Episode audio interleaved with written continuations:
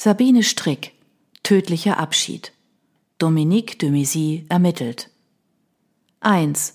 Paris 1999. Das Schrillen des Telefons riss Jennifer de Maizy aus dem Schlaf. Mit gequältem Stöhnen tastete sie nach dem Hörer auf dem Nachttisch und meldete sich kaum hörbar. Bonjour, Jenny, tut mir leid, dass ich dich wecke, vernahm sie die Stimme ihres Kollegen Christophe von der Pariser Kriminalpolizei. An der Seine wurde heute früh eine Leiche gefunden. Sie holen sie gerade raus. Bitte komm so schnell du kannst. Spurensicherung und Rechtsmediziner sind bereits unterwegs. Okay, murmelte Jennifer. Wo? Quai Voltaire zwischen Pont du Carrousel und Pont Royal.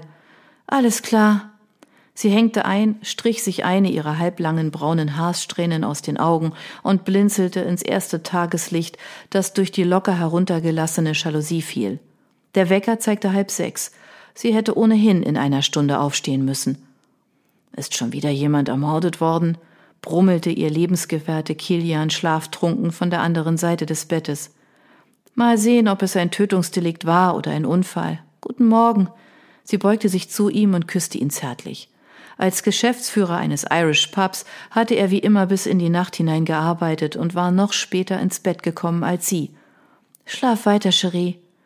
Jennifer schwang die Beine aus dem Bett, lief ins Bad, erledigte hastig ihre Morgentoilette und schlüpfte dann in Jeans und einen leichten sportlichen Blazer. Das Frühstück würde sie auf später verschieben, wenn ihr bei der Betrachtung der Leiche nicht sowieso der Appetit verging.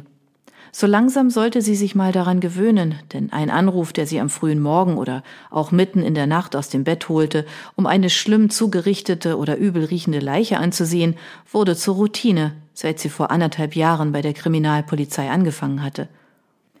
Kurz darauf verließ sie die kleine Wohnung im 13. Arrondissement, in der sie mit Kilian lebte, seit sie von der Polizeiakademie in der Provinz nach Paris zurückgekehrt war. Auf dem Weg zum Auto kaufte sie in einer Boulangerie ein appetitlich duftendes Croissant und verschlang es sogleich.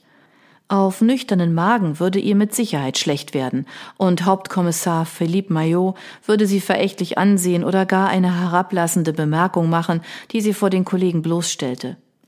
Der Himmel über Paris war zartblau, die Luft mild und es versprach, ein warmer Frühsommertag zu werden. Die Uferstraße der Seine war zu dieser frühen Stunde noch nicht so stark befahren wie sonst, die Terrassen der Bistros noch leer.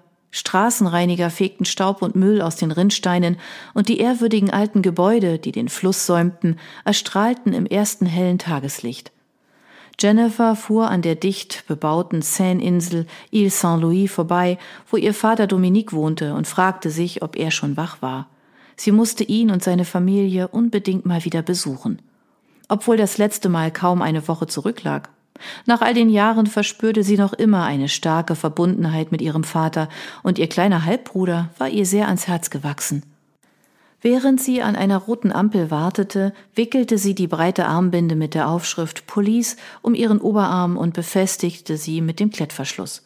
Als sie kurz darauf am Pont du Carrousel vorbeikam, erblickte sie etwa hundert Meter weiter leuchtend rote Absperrbanderolen und zahlreiche Gaffer, die sich dahinter eingefunden hatten.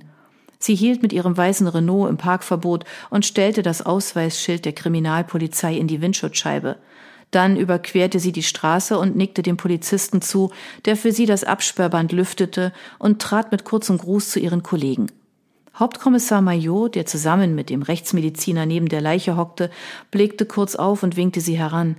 Bonjour, de kommen Sie ruhig her. Jennifer schlüpfte in die dünnen Plastikhandschuhe, die ein Kollege ihr reichte, und atmete tief durch. Sie trat näher.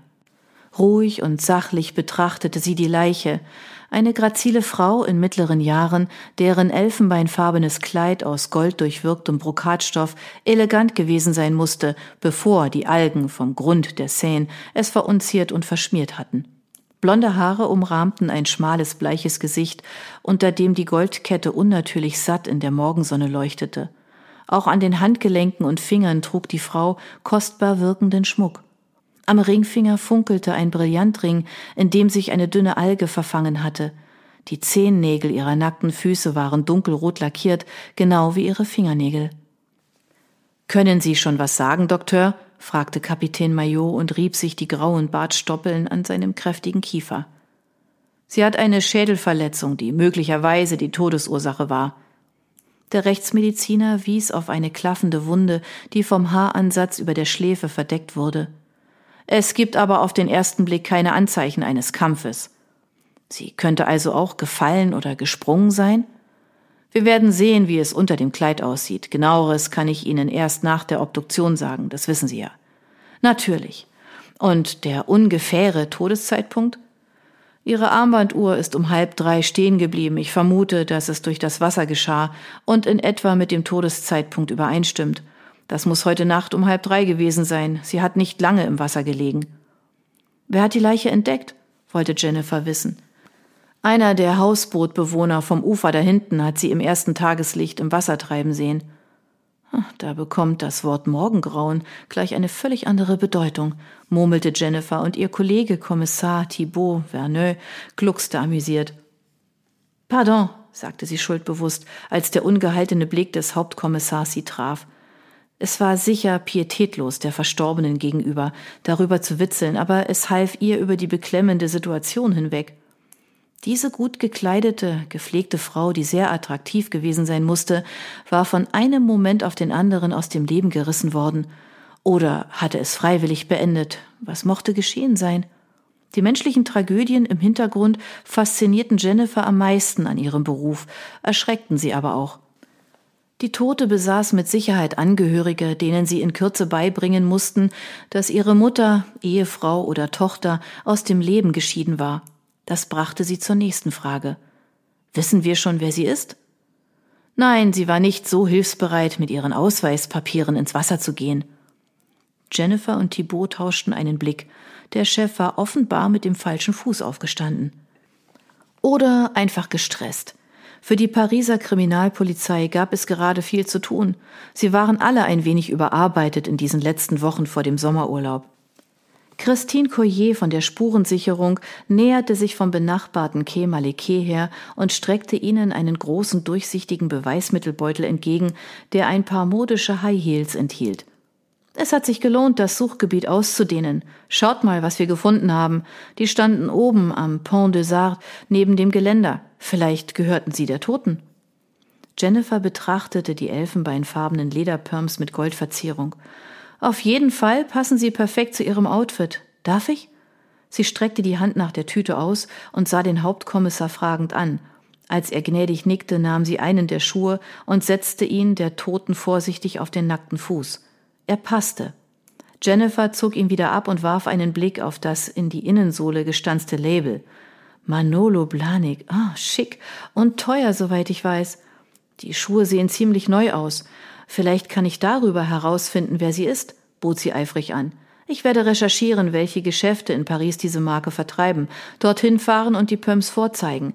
Sicher hat sie mit Kreditkarte oder Scheck bezahlt. Majot erhob sich aus seiner hockenden Position und streckte mit schmerzverzerrtem Gesicht die Beine. Gute Idee, de Missy, aber viel zu aufwendig. Bestimmt geht in Kürze eine Vermisstenanzeige ein. Wenn nicht, können wir das mit den Schuhen immer noch machen. Aber delegieren Sie es an Duval oder Meunier. Sie brauche ich für Wichtigeres. Jennifer frohlockte über die Bemerkung, die beinahe nach einem Lob klang.